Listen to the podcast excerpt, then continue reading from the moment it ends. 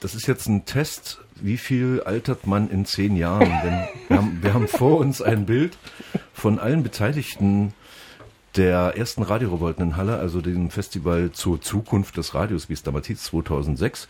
Und wenn ich mir jetzt mal hier so ein paar Gesichter rauspicke, Udo, ich finde dich gar nicht. nee, er kennt mich nicht mehr. Geil.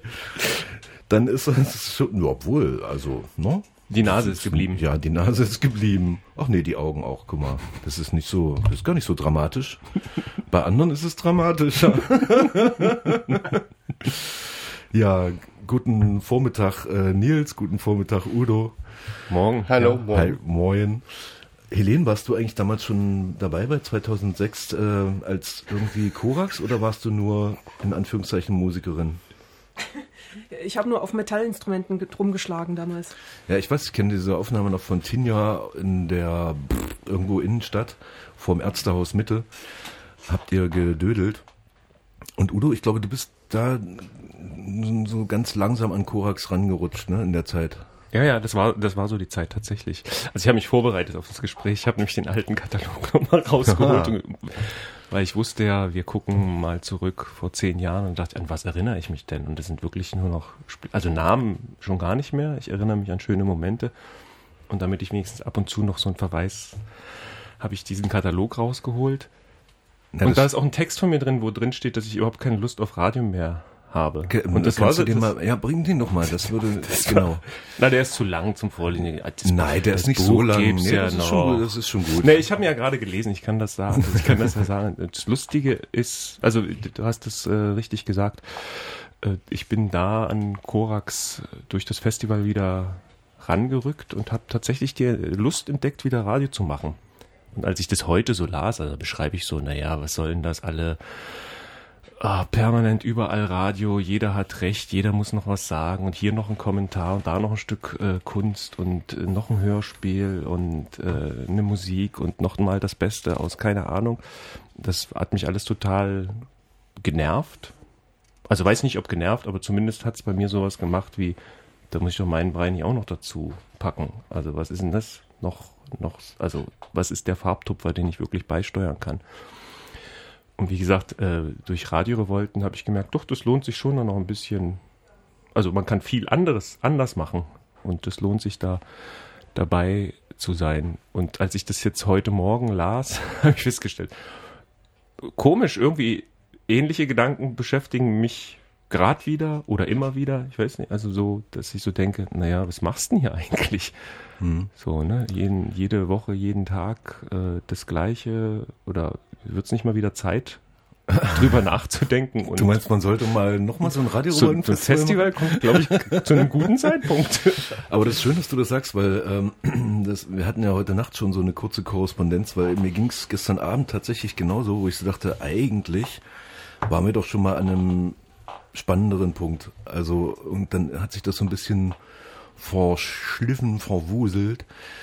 Und das ist ja auch so, ein- das hat ja so ein Festival auch an sich, das für eine Weile ist dann so Trubel drin und dann probiert man auch einfach zum Beispiel ja von irgendwo zu senden oder die Leute zu bitten. Felix hat das gerade beschrieben, ähm, eigen, also eigene Musik mit reinzubringen und sowas. Und dann gibt so eine Kurve, die dann wieder so, das hat ja auch was mit Alltag und dem der Eigenschaft von Radio zu tun, dass es eben immer und immer da ist. Genau. Ja, es ist, äh, du kannst ja nicht ständig dich neu erfinden.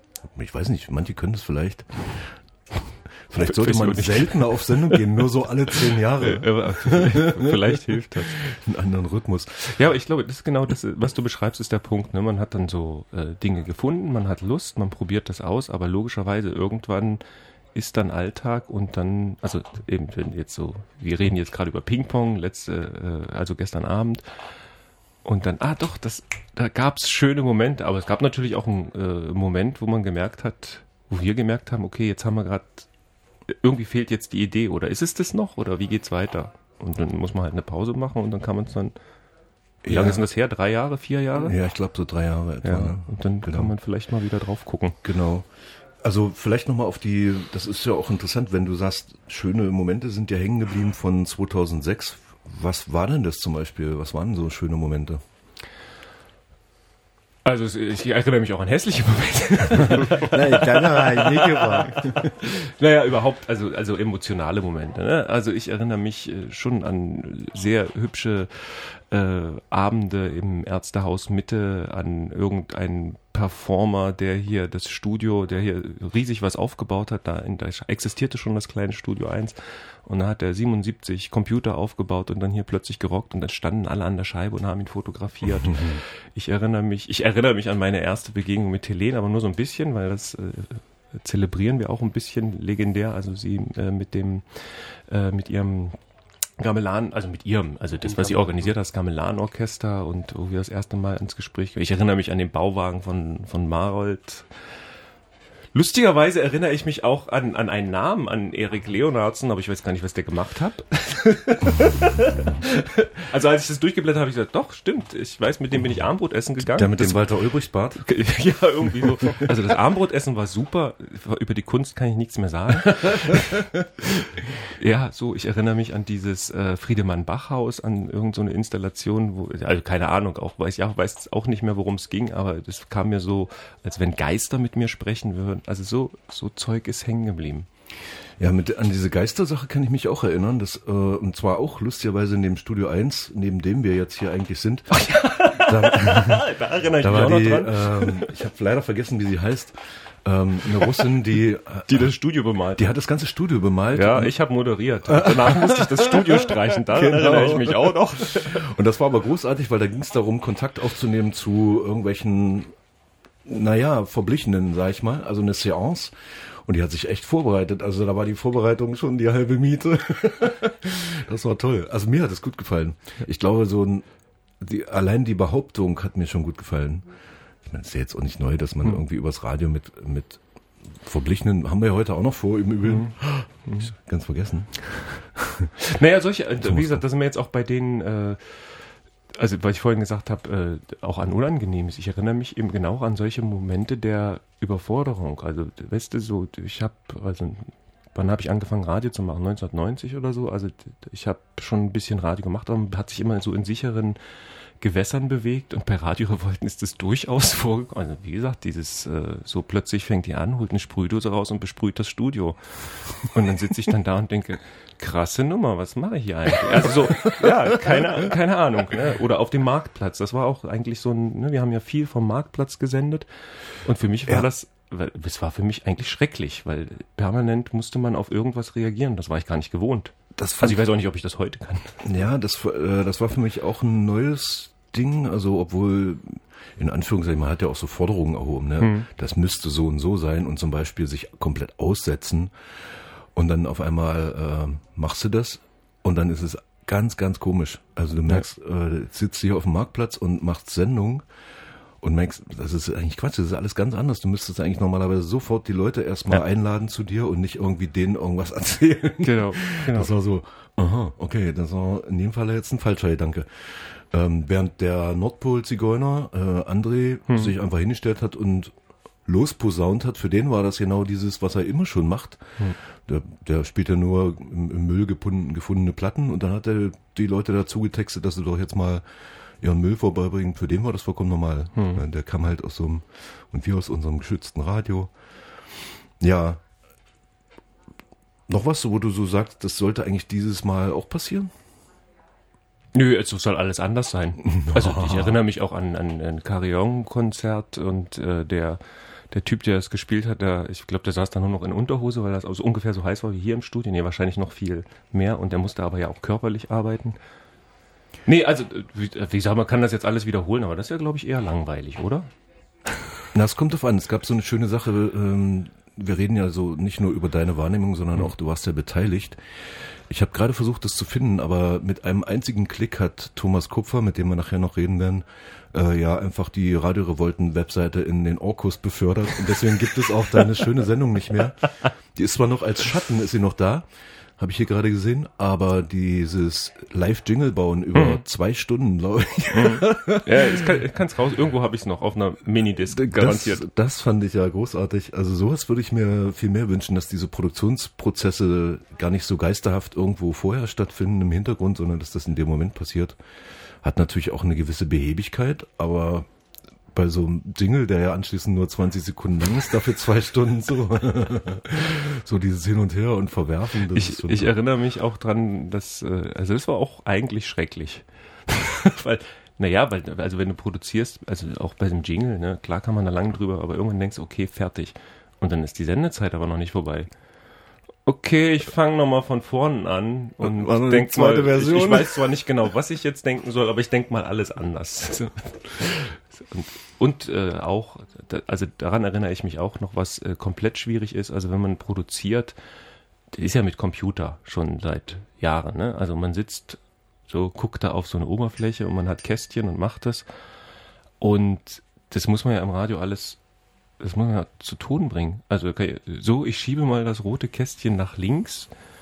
Sie verstehen nicht, was ich meine? Ja, schade. Hätten Sie mal das Fernsehen ein... Also, also da irgendwie so eine, so eine Brücke herzustellen. Also ich habe bei dieser Sendung, da erinnere ich mich schon dran, ganz schön viel äh, darüber mitgekriegt. Äh, Krass, wenn man, kein, wenn man alles, was man sieht, jetzt übersetzt, und gerade beim Computer, wenn man das jetzt alles irgendwie übersetzen muss, um halbwegs äh, eine Nachvollziehbarkeit oder eben Leute irgendwie mitzunehmen. Es geht ja um, also ich mache das ja nicht nur, um da irgendwie Geräusche hinzumachen. Ich will ja irgendwie auch, dass die Leute da eine Chance haben, irg- irgendwas mitzukriegen. Naja gut, wir können natürlich auch festhalten, Gott sei Dank muss man ja das alles nicht. Nee. ähm, Nils, du hast ja damals das quasi hörend erlebt, weil ich hatte so ein bisschen, ich habe jetzt gerade auch beim, als Udo gesprochen hat, darüber, nachgedacht, was hat mich eigentlich am meisten fasziniert und tatsächlich hat mich am meisten fasziniert, was aus dem Radio kam. Also dass es sowas gibt wie so eine Art Radio dann überhaupt. Äh, was war es denn bei dir so hörenderweise? ähm, mitbekommen, dass äh, das Festival auf dem Markt stattfindet auch und ähm, nachdem ich eine Nacht äh, Marold verfolgt habe, ähm, mit Menschen, die auf dem Markt ihm begegneten oder dann in seinen Container gestiegen sind, habe ich gedacht, das ist spannend, da musst du auch hingehen. Und dann habe ich mehrere Nächte einfach da mit drin gesessen und habe erlebt, was, äh, wie das die Menschen, die da nachts, Was Wodka mit einem macht? Nacht, was, was Nachtschwärmer auf dem Markt sind. Und äh, was für eine Herausforderung das für Marold war, mit denen umzugehen. Also das war quasi ein bisschen sowas wie eine Nachttherapiestation. Also als, äh, ich glaube, gab es diese Therapiesendung im Fernsehen nachts schon? Ich weiß es nicht. Also das hat Marold für mich vorweggenommen. Es war aber toll, wie äh, ich habe das bewundert, wie er damit umgehen konnte. Gut, es gibt nicht so viele Menschen wie ihn, die mit multiplen Persönlichkeiten permanent leben und die das auch spielen können und damit die Leute einfangen. Das war ein wunderbares Moment und für mich also toll zu sehen, dass ähm, also es war das Schönste eigentlich, dass Radio von innen, dann wenn man es angucken konnte, anders aussieht, als man sich das so vorstellt, nur Studio und äh, dieses äh, Erleben von wie wird es gemacht, äh, macht das Anhören anders. Also hinterher hört man das anders als äh, wenn man gar keine Vorstellung hat äh, von nur Studio oder was anderem. Und das finde ich toll und toll. ich denke, das ist vielleicht für mich das wichtigste Moment, wenn ich jetzt denke, zehn Jahre danach gibt es was ähnliches wieder. Hey, man kann das alles von innen jetzt sehen und angucken, wie funktioniert das oder wie funktioniert das nicht. Und das ist für mich das Spannendste eigentlich, was jetzt auch wieder passiert. Vielleicht um, ja, wir hatten ja gerade das ins Bild übersetzen, also für alle die, die äh, vor zehn Jahren noch gar nicht am Leben waren. Schönen guten Morgen.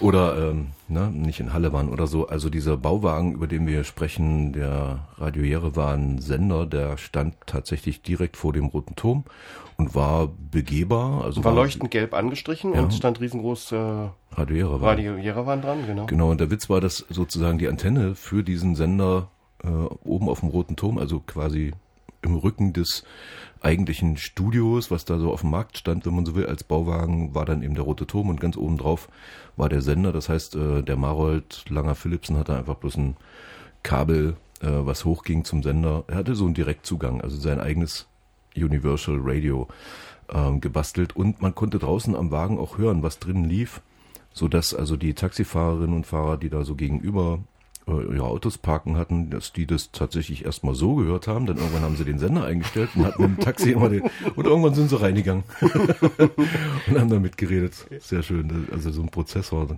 Aber das hing auch damit zusammen, dass er quasi jeden Tag bestimmt mindestens sechs Stunden da auf Sendung war. Und das, die, also sowas muss man ja erstmal herstellen. Also eine, auch wenn es eine multiple Persönlichkeit ist, ähm, dann so ein eigenes Universum zu einem Sender zu erklären, das war ein tolles Konzept, fand ich War auch. unglaublich spannend. Äh, Also wie viel Mensch äh, und Meinung da zusammenkamen, das war un äh, sehr authentisch. Und, aber wenn du jetzt den Roten Turm sagst, muss, mir fällt mir sofort noch das andere Phänomen ein, ähm, der Marktfrauenschreck.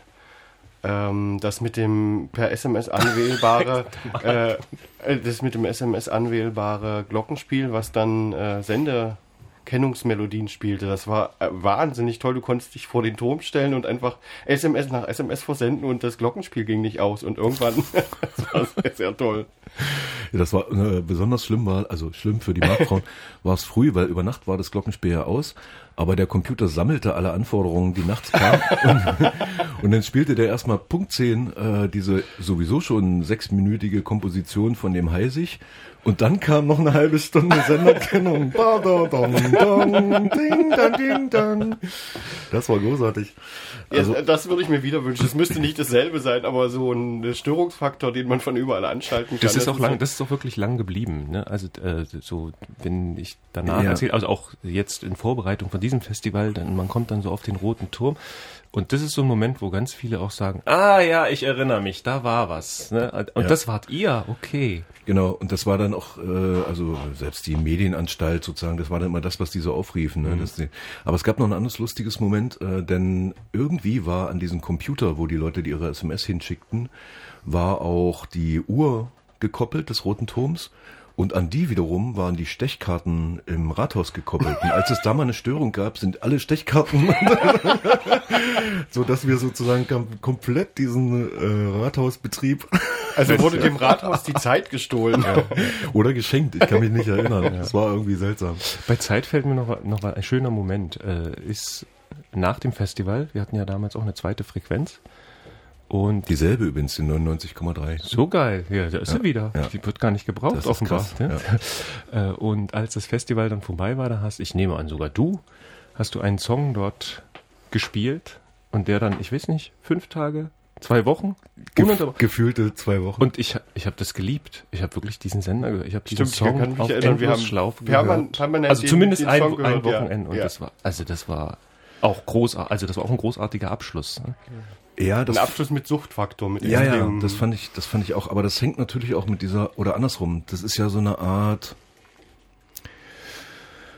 nicht Radio, sondern so eine Art Verständnis, was ist überhaupt da und kann ich mich da einklinken? Also das, also als permanentes Angebot, so was ganz Elegisches zu haben. Hm. Jetzt reden wir darüber. Eigentlich müssten wir müssen spielen. ne? spielen. äh, ja, können wir ja parallel mal äh, probieren. Aber jedenfalls ähm, das ging mir auch so, dass man dann irgendwann sagte, ich weiß ganz genau, wenn ich das jetzt einschalte, ist es da. Mhm. Und, äh, und das eben über eine längere Zeit. Und ich kann es auch stundenlang laufen lassen, wenn ich will. Mhm. Das finde ich echt großartig. Mhm. Und dann habe ich überlegt, wenn es jetzt bei Digitalfrequenzen müsste es ja dann eigentlich mehrere sowas geben. Ja. Ähm, ja, aber das ist das, was ihr zum einen an Lass ja auch gespielt habt, das mit den Klangschalen, ne? das ist ja auch so, so ähnlich, also dieses tausendjährige Stück, ne? Was so, es ist jetzt einfach tausend Jahre da. Wenn ich auf, die, wenn ich auf diesen digital, ja. dann. Und ja, das, vielleicht. Das ist ja von der Stimmung ähnlich. Ne? Genau, ne? wenn man sowas, wenn, wenn man mehrere so eine Sachen anbieten könnte, das wäre doch großartig. Mhm. Würde ich gut finden. Mehrere Frequenzen. Genau. Also jetzt habe ich es auch gefunden derweil, ähm, so dass wir da mal kurz reinhören können, äh, worüber wir hier eigentlich reden. Hoffentlich. Es braucht halt auch, es verlangsamt ja alles ein bisschen, ne? Ja. Also ging da ja auch. Vielleicht lief das irgendwo ja die ganze Zeit unterschwellig weiter. Ralf, du hast bestimmt eine geheime Frequenz, wo das permanent läuft. Na, in meinem Kopf. Das mit dem Radio im Kopf. Hm. Es gab ja noch mal so einen Moment, also du hast es dann, äh, also weiß ich nicht, ob du das warst, also bei Korax wurde es dann irgendwann auch zu Weihnachten mal aufgenommen, einfach mit einem anderen Song, aber wo dann Weihnachten, so 25. alle sind sowieso im Koma und dann lief dann auch dieses, dieser eine Weihnachtssong, sag ich mal. Also ist kein, ist ja was anderes, ne? Ist Na, es ist eigentlich, ja, man muss jetzt mal fairerweise sagen, dass es eigentlich für eine, pardon, für eine Ausstellung gebaut war. Mhm. Und ähm, ich sozusagen in einem Raum so einen äh, Klang erleben kann. Aber pff, das finde ich ja, also das finde ich ja sowieso egal. Also das sozusagen dieses Found-Footage-Moment, äh, was, was fokussieren wir und was bringen wir ins Radio, das ist ja erstmal sowieso unser Ding. Ach, da ist es genau. Joe,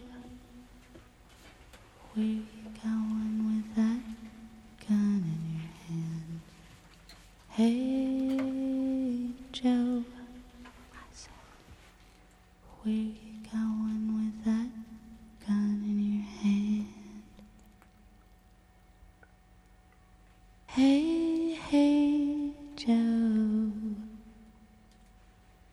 Hey, hey, Joe. I said, Hey, Joe. Where you going with that gun in your hand? Hey. Keine Angst, wir machen das jetzt nicht. Aber vielleicht haben Sie jetzt eine Vorstellung, äh, was das mit einem machen könnte, wenn man es lange, lange, lange hört. Und das war nach einem Monat Festival, also ein Monat Dauerstress. Das war genau das richtige Gefühl danach. So was Schönes, Ruhiges, immer da. Und eben auch schön so in der Differenz zum Original, weil es ja irgendwie schon ein bisschen anders tickt. Ja. Christine Oppenheim. Vielleicht nochmal den Link zurück zum Jetzt, denn es gibt und gab ja beim ersten auch schon den Versuch, Radio auszustellen. Was erwartest du dir da? Was erwartet? Keine Ahnung. Also das, ist- das ist äh, spannend, äh, dass ich tatsächlich im Moment Lust auf Radioprogramm habe. Also was das mit der Ausstellung meint. Also ich habe vorhin darüber erzählt, was wird da im Stadtmuseum passieren. Das finde ich ist ein Link, wo ich denke, okay, doch, da, da gucke ich gern drauf. Aber was jetzt so, also eben so ähm, Installationen angeht, keine Ahnung, ich bin da völlig, völlig leer. Ich weiß gar nicht, was ich da erwarten soll.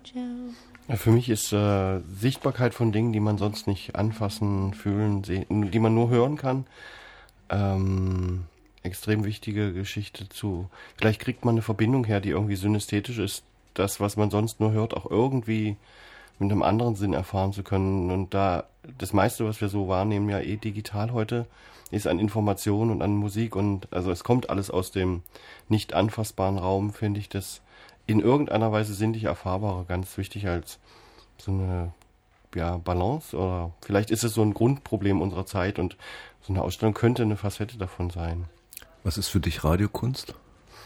Ähm, ich habe vorhin bei den vielen Fragen schon drüber nachgedacht. Für mich ist das eine, äh, eine Balance zur Normalität, so eine, also Gegennormalität. Ähm, bei zu viel Normalität wünsche ich mir irgendwie äh, Anti, Gegen, Unter, Über, äh, Jenseits Normalität. Und das erwarte ich ganz stark davon. Was wäre es für dich? Radiokunst.